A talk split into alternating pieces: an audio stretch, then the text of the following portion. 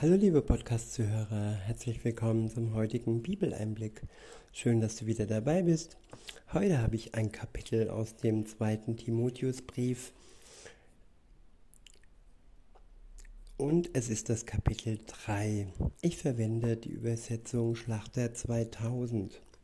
Der erste Abschnitt ist überschrieben mit Der geistliche Niedergang in den letzten Tagen.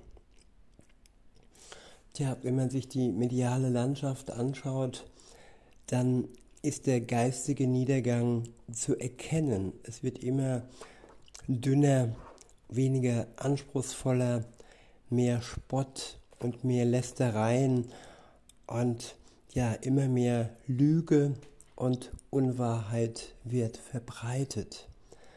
Das ist das eine und das andere ist sogar in diversen Gemeinden äh, ja, werden weltliche äh, Dinge ja fast schon über Jesus gestellt.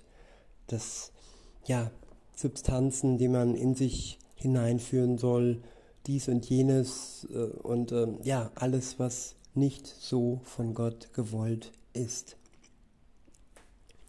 In Vers 1 heißt es, das aber sollst du wissen, dass in den letzten Tagen schlimme Zeiten eintreten werden. Denn die Menschen werden sich selbst lieben. Ja, dieser sogenannte Selbst, dieses sogenannte Selbstbewusstsein, diese sogenannte Selbstliebe, die einfach nur von Egoismus geprägt ist und seinen Mitmenschen am Ende und dann auch sich selber schadet, weil auch der andere egoistisch ist und nur sich selbst liebt und alle mit den Ellenbogen und ähm, vorgehen und viele Leichen im Keller sammeln. Ich wiederhole und fahre fort, denn die Menschen werden sich selbst lieben, geldgierig sein, prahlerisch, überheblich, Lästerer, den Eltern ungehorsam, undankbar, unheilig, lieblos und unversöhnlich, verleumderisch, unbeherrscht, gewalttätig, dem guten Feind. Ja, das sind alles Merkmale der Zeit, die kommen wird und die vielleicht sogar schon da ist. Die Endzeit, so nennt sie die Bibel.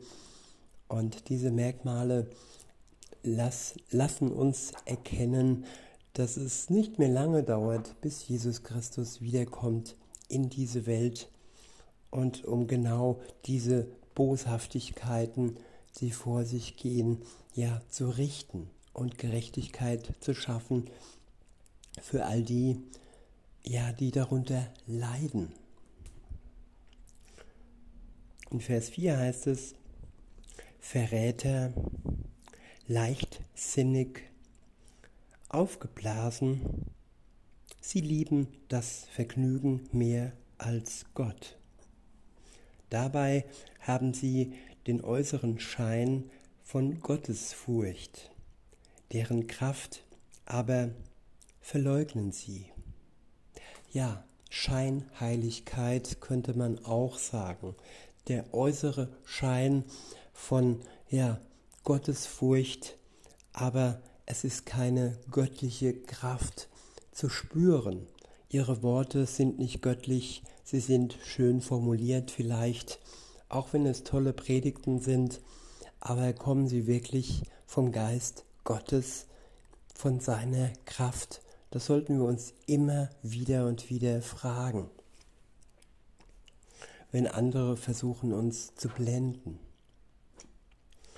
Weiter heißt es, von solchen wende dich ab. Denn zu diesen gehören die, welche sich in die Häuser einschleichen und die leichtfertigen Frauen einfangen, welche mit Sünden beladen sind. Und von mancher mancherlei Lüsten umtrieben werden, die immerzu lernen und doch nie zur Erkenntnis der Wahrheit kommen können. Ja, das Leben ist eine Schule. Die Frage ist, was nehmen wir auf? Was lernen wir? Lernen wir ja von der Wahrheit Gottes, von der Weisheit Gottes oder sind es tote ja, Paragraphen und tote Lehren oder sogar Irrlehren, die uns vom Weg Gottes wegbringen oder es gar nicht ja, darauf bringen. In Vers 8 heißt es, auf dieselbe Weise aber wie Jannes und Jambres dem Mose widerstanden, so widerstehen auch diese Leute der Wahrheit. Es sind Menschen mit völlig verdorbener Gesinnung, untüchtig zum Glauben. Aber sie werden es nicht mehr viel weiter bringen, denn ihre Torheit wird jedermann offenbar werden, wie es auch bei jenen der Fall war. Ja, auch wenn es schön klingt, wenn es schön aussieht, es wird offenbar werden, dass das, was die Verführer und die, die mit Gott nichts zu tun haben wollen, äh, ja, von sich geben. Der nächste Abschnitt ist überschrieben mit das Vorbild des Apostels im Erdulden von Verfolgungen. In Vers 10 heißt es, du aber bist mir nachgefolgt in der Lehre, in der Lebensführung, im Vorsatz, im Glauben, in der Langmut, in der Liebe, im standhaften Ausharren, in den Verfolgungen, in den Leiden, wie sie mir in Antiochia, in Iconium und Lystra widerfahren sind. Solche Verfolgungen habe ich ertragen und aus allen hat mich der Herr gerettet. Und alle, die gottesfürchtig leben, wollen in Christus Jesus werden verfolgt, äh, werden Verfolgung erleiden. Ja, Verfolgung ist nicht gleich Verfolgung. Für die einen wird es, die einen wird es schwer treffen. Sie werden vielleicht sogar ihr Leben für ihren Glauben hingeben, aber es ist nur das irdische Leben. Die andere müssen vielleicht Verleumdung, Spott oder Einsamkeit äh, erdulden, sind aber dennoch nicht alleine, denn Gott ist auf ihrer Seite und er lässt sie nicht im Stich. In Vers 13 heißt es, böse Menschen aber und Betrüger werden es immer schlimmer treiben, indem sie verführen und sich verführen lassen. Ja, das ist das Interessante, dass die, die uns verführen, ob in der Politik, in den Medien oder sonst wo, manchmal, ja, die sind zuvor auch verführt worden. Sie sind auch Opfer und werden selber wieder zum Täter, indem sie uns verführen wollen. Der nächste Abschnitt ist überschrieben mit der Schutz vor Verführung. Festhalten an der von Gott eingegebenen heiligen Schrift. Du aber, so heißt es in Vers 14, du aber bleibe in dem, was du gelernt hast und was dir zur Gewissheit geworden ist. Ja, Glauben heißt eben doch gewiss sein. Glauben heißt nicht nicht wissen, sondern Glauben heißt gewiss sein. Glaube ist eine Sicherheit eine Beständigkeit, ein Fels und sie, unser Glaube lässt uns nicht wanken, wenn wir festhalten an ihm und an Jesus Christus, der uns hält und der uns zur Seite steht. Ich wiederhole und fahre fort. Du aber bleibe in dem, was du gelernt hast und was dir zur Gewissheit geworden ist, da du weißt, von wem du es gelernt hast. Und weil du von Kindheit an die heiligen Schriften kennst, welche die Kraft haben, dich weise zu machen zur Errettung durch den Glauben, der in Christus Jesus ist.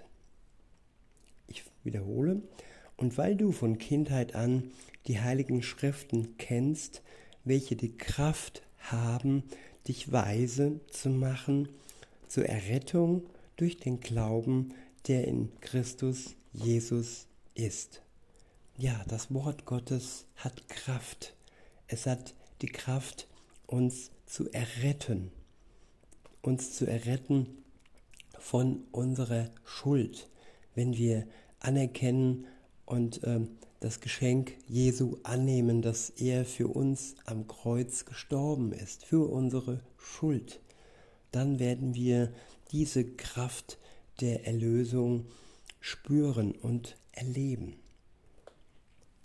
In Vers 16 heißt es, alle Schrift ist von Gott eingegeben. Ja, alle Schrift ist eingegeben. Es sind keine Worte von Menschen. Gott hat genau darauf geachtet, dass in der Bibel keine Menschenworte landen, sondern alles der Wahrheit entspricht und vom Geist Gottes inspiriert und ja, vorgesagt, in Gedanken gebracht wurde. Und die Menschen, die die Bibel aufgeschrieben haben, sie haben das Wort Gottes einfach aufgeschrieben. Es ist nicht ihr Wort, sondern Gott selber hat es uns offenbart. Ich wiederhole und fahre fort. Alle Schrift ist von Gott eingegeben und nützlich zur Belehrung, zur Überführung, zur Zurechtweisung, zur Erziehung in der Gerechtigkeit, damit der Mensch Gottes ganz zubereitet sei zu jenem guten Werk, völlig ausgerüstet.